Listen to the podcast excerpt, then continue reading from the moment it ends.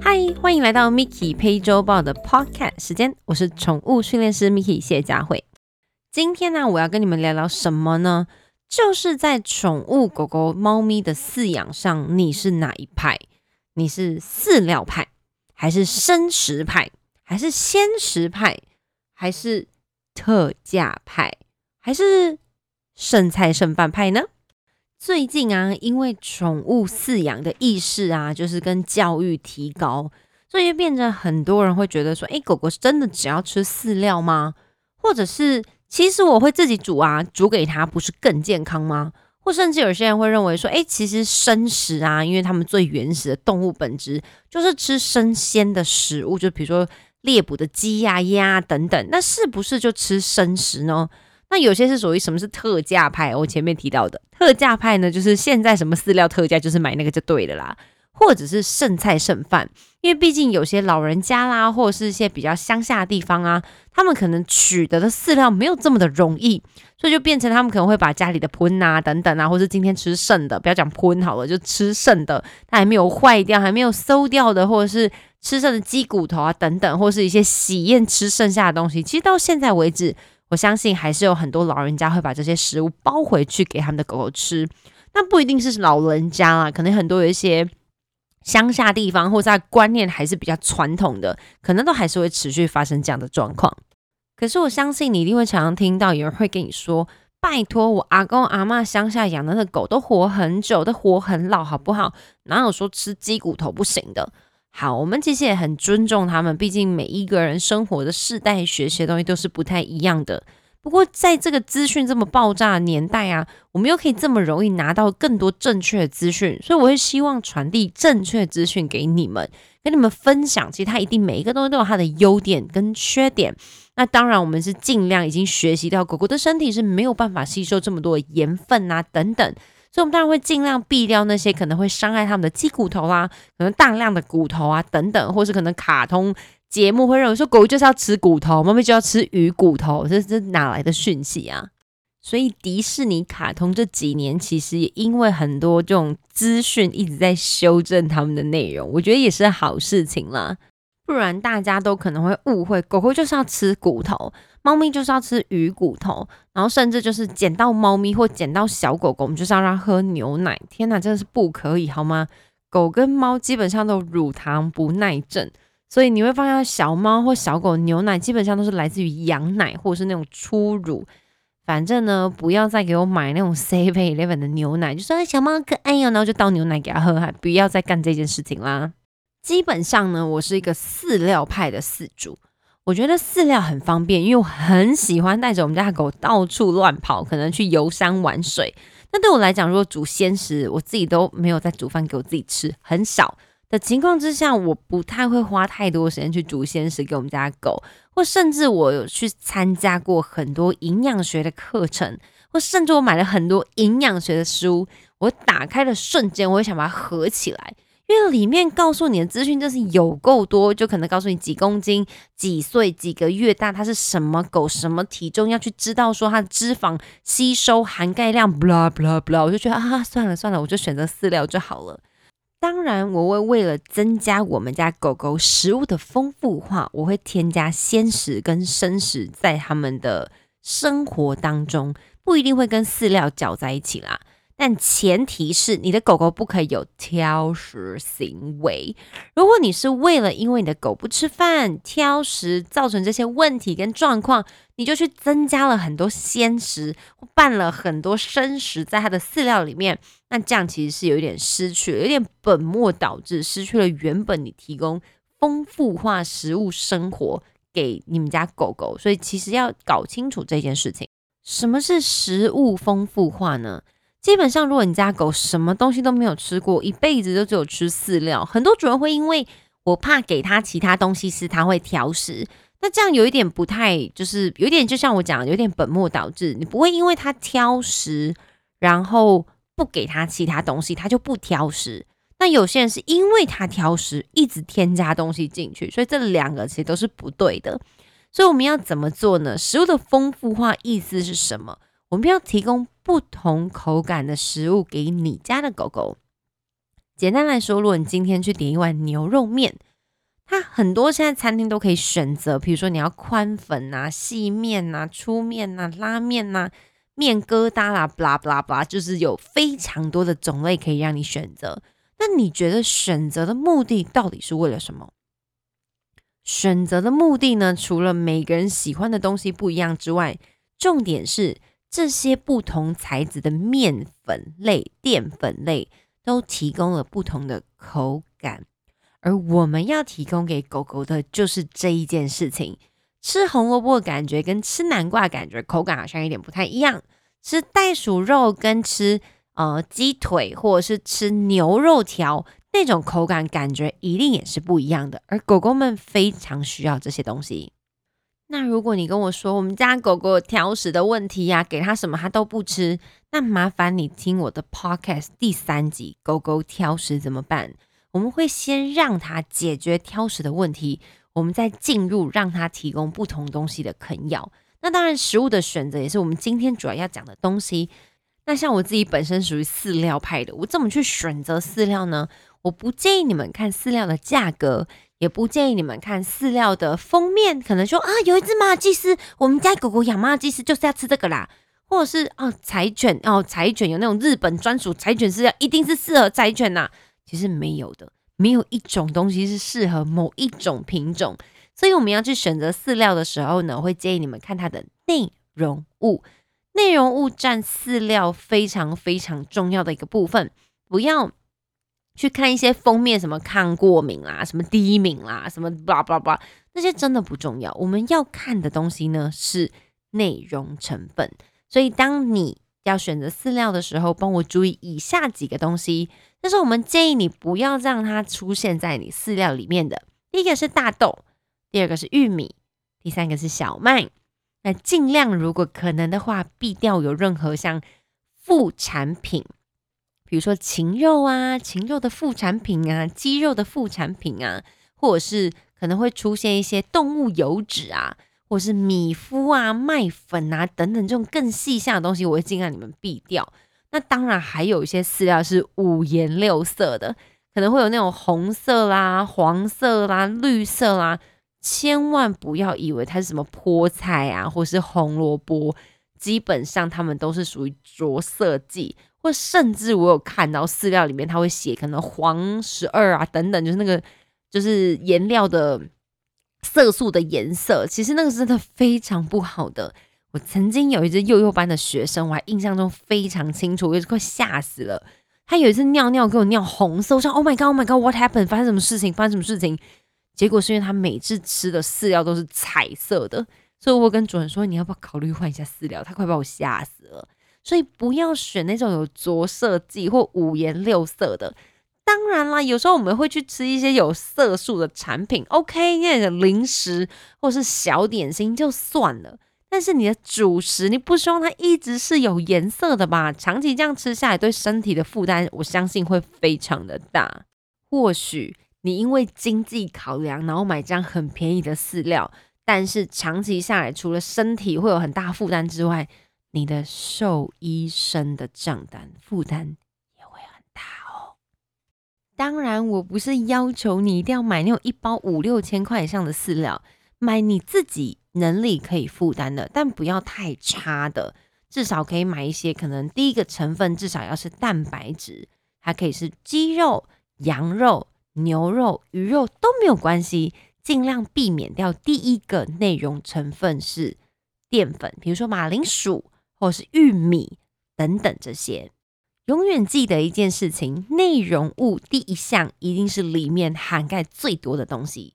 我想问你们一个问题：你们喝的饮料，如果手边有，帮我看一下它的内容物第一个是什么？很多人都会跟我说是糖。我说啊，你也喝太甜了吧？大部分的饮料第一个内容物一定是水，但毋庸置疑，第二个绝对跑不掉就是糖。那前提是你跟我说啊，我是喝无糖的，好，那我们就另当别论嘛。那正常的情况之下，如果它是有糖的饮料，第一个是水，第二个成分一定是糖。所以麻烦你选择饲料，不要再透过价钱，不要再透过店员的介绍，不要再透过封面的照片，翻过来看一下它的内容物吧。它的内容物会告诉你很多很多的细节哦。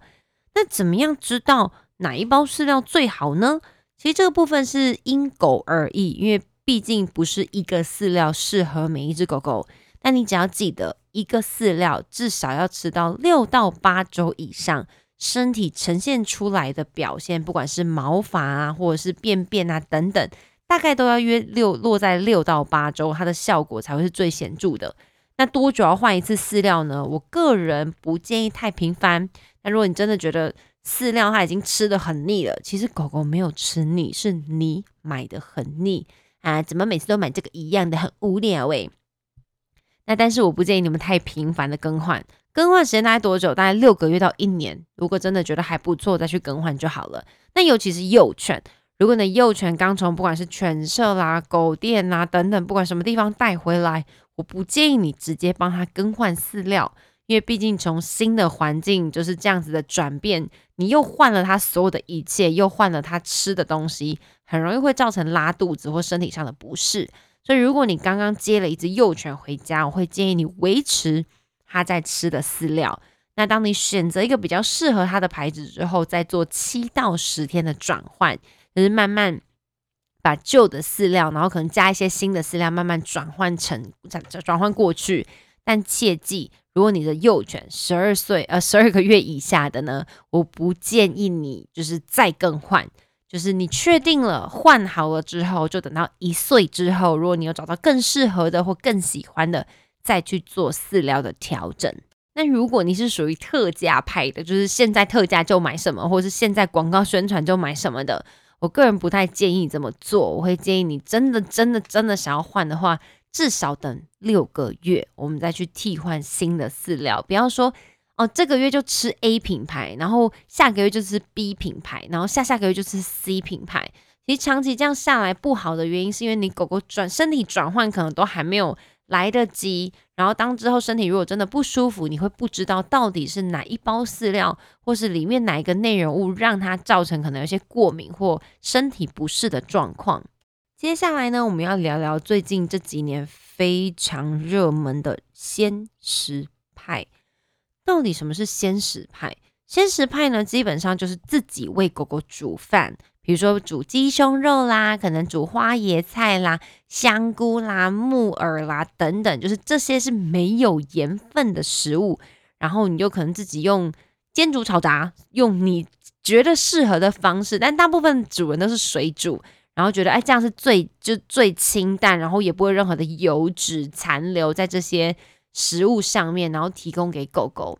但有时候我们会打一个很大的问号。您提供这样子的，您自己煮的鲜食，我可以理解，原物料都非常的健康，甚至有些是会买有机的，我完全理解。但是这样子你煮完的鲜食，真的是符合这一只狗狗所有的需求吗？有很多的主人跟我说，老师，我都煮那个超级高级的鲜食给他，那我说问他，那你煮了什么？他说：“我们家狗狗啊，就是它是那种大白熊，然后呢，我就煮那种 Costco 的牛五谷牛小排，配呃花椰菜和红萝卜，确保它的营养是均衡的。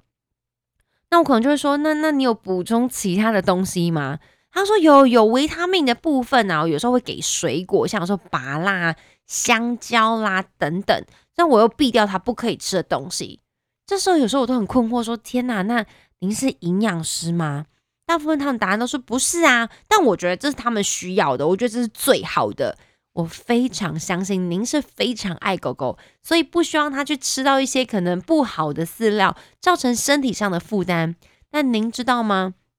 如果您长期只给狗狗一些单一的蛋白质，或它只有单纯的，比如说就像五谷牛小排，它也没有任何的骨髓，没有任何的心脏等等其他这些。附加价值存在的时候，你的狗狗很容易身体营养失调的非常严重，而且有时候你会担心说啊，蛋白质过多不好，会给它很多蔬菜量，但这些东西真的是狗狗需要的吗？这个都是您需要去评估和衡量的。所以之后那只狗狗去兽医师那边，我请他先去兽医师那边做一个健检，就发现狗狗严重营养不良，所以之后主人有调成换成比较好也他可以接受的有机饲料，但怎么样都会比他只帮他煮牛肉、花椰菜、红萝卜来得好。当然，如果你偶尔想要煮个红萝卜、蒸个小南瓜。然后或者弄点鸡胸肉或者是牛小排给你家狗狗吃，这是完全没有问题的。但我不建议让他们的鲜食变成主食，除非您是营养师，要不然很多时候会造成长期的营养不均衡。而我手上有非常非常多这样子的案例。我曾经还有一个超级可爱的主人，他们家一家都是兽医师。他们养了一只那个松狮犬，然后爸爸呢每天早上起床煮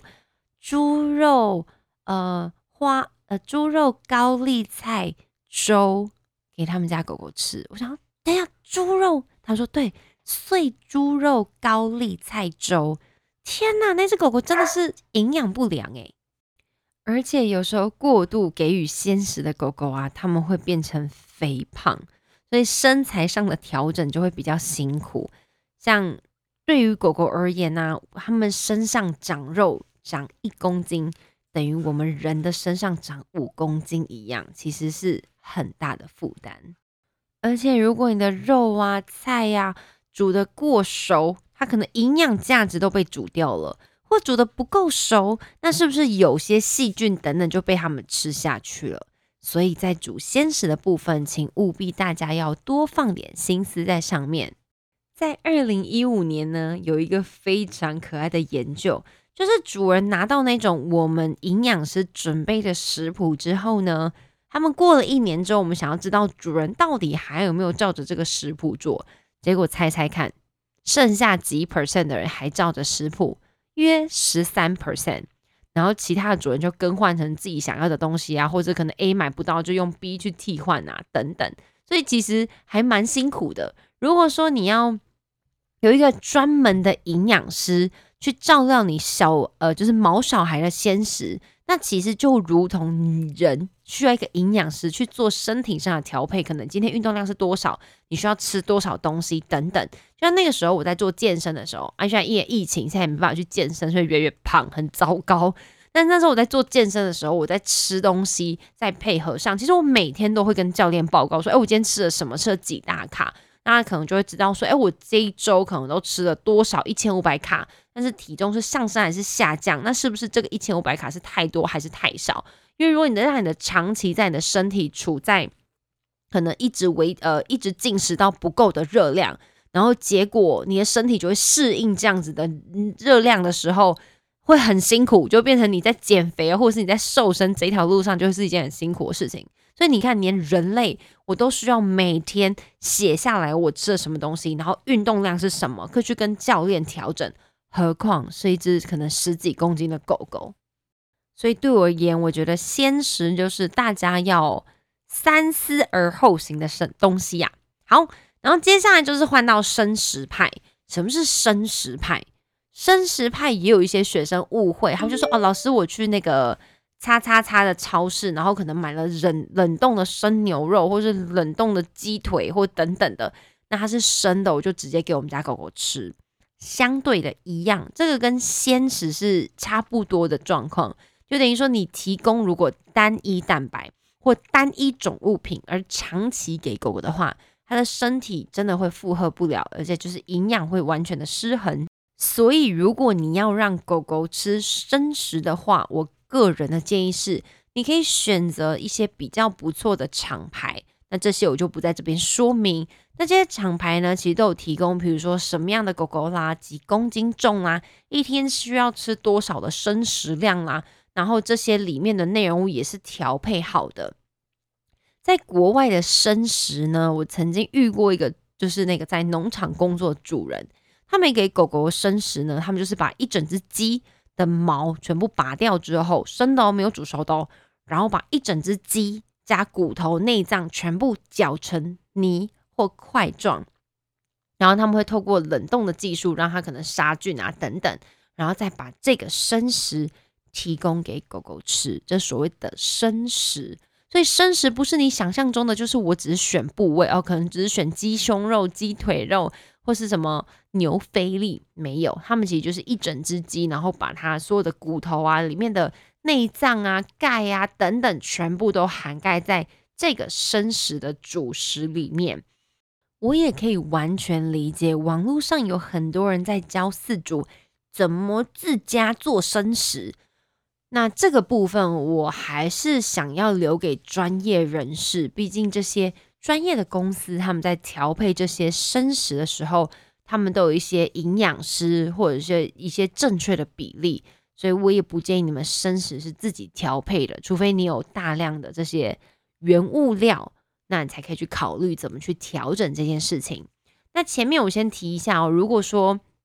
你的狗狗是长期吃鲜食，你就是没有办法接受饲料，没有办法接受生食，或是或是你只能接受鲜食跟生食的话，我会建议你每半年帮他做一次抽血检查，要确保他身体的每一个状况跟就是是否有符合它的体态。那当然，你要补充的营养品可能就会非常多，因为可能在摄取某些食物的时候会缺少这些东西。所以，如果您是坚持选择鲜食的，那我会建议说，哎，会建议你们每半年做一次身体检查，因为狗狗不像人说，啊，我在今天这里不舒服，那里不舒服，他们其实发生问题的时候都已经很严重了，所以我会希望你可以透过它这些进食的方式去了解它身体的状况。我可以完全理解，就是让狗狗吃东西是一件很开心的事情，但是我们也要去了解它的身体负担是不是负荷得了。我现在在网络上看到非常多的狗狗，我们当然是开玩笑说，哎，那是阿妈养的狗，那是阿公养的狗。但有时候看到这些狗狗的时候，我心情真的非常的不好。或这些猫咪就胖的，就是已经超越它的体态。比如说，可能一只吉娃娃，然后它可能将近可能七八公斤，或是一只腊肠，它可能应该要有体态是五到六公斤，就没想到都养到十公斤。然后阿妈会觉得背啦，伊很饿啦，一做腰围啦，一都无加崩。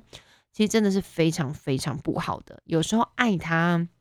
可以用很多种方式，而不是一直给它东西吃。所以到底以上就是饲料派啦、鲜食派啦、生食派，到底哪一个比较好？其实没有一个派是最棒的、最完美的。我们当然会希望说，哎，希望有一个东西可以选择，我只要吃它，我就可以活，你知道，和二三十岁。我说狗狗的部分，那。这我们也希望可以是这样，但真的很可惜的事情是没有，所以并没有一个东西一定是绝对是最好的，一定就是哦，选择饲料已经对我们家狗就对就绝对是最好。其实没有，我反而觉得饲料就是选择上当然很重要，或是你在吃鲜食，就在烹煮上会非常非常重要，或是你选择生食上，其实每个东西都有它的优点跟缺点。所以我今天没有来来推翻或是去支持哪一派，我只是跟你们分享我自己跟我们家狗狗生活的方式。那所以，如果我觉得最最最最重要的，除了这些食物之外，我觉得不能少的就是运动，让狗狗多出去，每天出去去接触不同的生活，大家去上山下海，去溯溪，去立桨都 OK。我认为增加生活的丰富化，会比食物丰富化来的重要很多。当然，我觉得这两者其实都非常非常重要，只是因为我们吃的过好。吃的非常的好，而造成狗狗可能吃过多，或是有非常多学生，他们可能我常会推荐你要啃一些可能骨头类东西呀，就是圆形的食物啊，或是就是专门有在烘焙这些物品的。那很多主人就说他买回去他不吃，诶，就我们之后发现跟探讨的原因，你知道狗狗为什么不吃吗？因为他们主食都吃太多了，所以他们就觉得呃我不会饿啊，为什么要吃它？所以你们在。处理这些食物的时候啊，不要让他们吃的太饱，不要觉得好可好可怜哦，都只吃一点点，再给他多两吃好了。我曾经还听过一个很夸张的理论，就是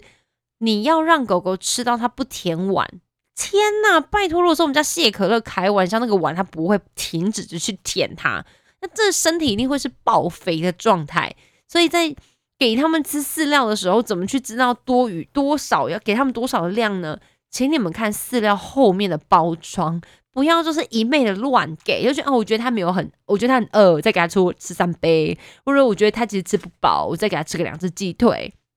拜托千万不要做这件事情。除非他今天已经去上山下海回来了，然后可能觉得平常吃的饲料量跟他的运动量不成正比，你可以给他一点点点心，但请你不要给他说哦，来十只鸡腿，千万不要干这件事情，这样会过胖。而过胖的狗狗在运动上对他们的关节伤害也是非常大的。当然，如果您的兽医非常的帅，你想要找很多理由去找你的兽医也是可以的，但是不要拿你家狗狗的体重跟身体开玩笑，还有。们收益帅，可能可以有其他方式嘛，对不对？我们可以做多一点咨询等等的，但不要用家里狗狗身体的状况去见兽医。那如果我们再回到便当剩菜剩饭派，如果你家的阿公阿妈或者在乡下养这些狗狗的主人们呢，有时候资源获得没有这么容易，那或者是根深蒂固的观念没有办法改变，有时候换一个想法，想说。算了啦，至少这只狗没有被弃养，那这只狗狗至少得到很良好的照顾。当然，我们会希望它可以换成比较好的饲料，或者是比较好的照顾方式。但我觉得，如果这个方式是适合他们的，然后狗狗也活得很开心，那至少这一段时间，或许它没有办法活那种十八、十九年、二十年，但至少它在。活着的这段时间陪伴主人，主人都是爱他的，而他也是得到相对非常多照顾的。或许这不是一个，这是一个很消极的说法，但是有些观念没有办法改变的，那我们何不如，还不如让他们好好的，可以去让狗狗跟主人们过得更好的生活。我觉得这个反而是会是更重要的，是吧？而不是就是说你给他很好吃的东西，给他做很好的生活，然后最后就决定弃养它。嗯，至少乡下的阿公阿妈们，他不会弃养狗狗。虽然说他可能没有办法提供很科学或是很正确的饲养方法，但至少我相信他们给他的爱都是满满满的。在最后跟你们分享一件事情，我有一次去吃饭的时候，去吃卤肉饭，在路边摊，然后就看到一个阿公非常可爱的，吃完饭呢，就跟呃卤肉店的那个老板娘就说：“哎，我想要包一块空吧。”然后就包一块空麻之后呢，他就提着那块空麻，就在塑胶袋，然后提着那个粉红色的小绳子，然后走到他的摩托车前面，而有一只狗狗就很开心在对他摇尾巴，他就很可爱的跟他说：“这是被狐狸来啦，这个是要给你吃的。”我我完全可以理解那块空麻对那只狗真的非常的不好，可是，在当下你看到了那个主人。的那个和蔼的笑容，然后对他狗说：“这是给你的哦。”他们付出的爱，我相信，虽然对狗的身体是一个负担，但我觉得这个爱是多过于这个负担的。所以有时候或许我们没办法改变这些人类的想法，但至少我知道这些狗狗是得到他们全部的爱。你说是吗？当然，如果在听 podcast 的你们，我不希望你们是做这样子的主人。既然都已经在听。Podcast 既然都已经在听一些正确的资讯，我们当然会希望选择对狗狗们最好的，你说是吧？好了，希望今天的分享你们有得到一些正确资讯，也知道怎么去选择适合他们的饲料，希望对你们有帮助。Miki 陪周报，我们下周再见，拜拜。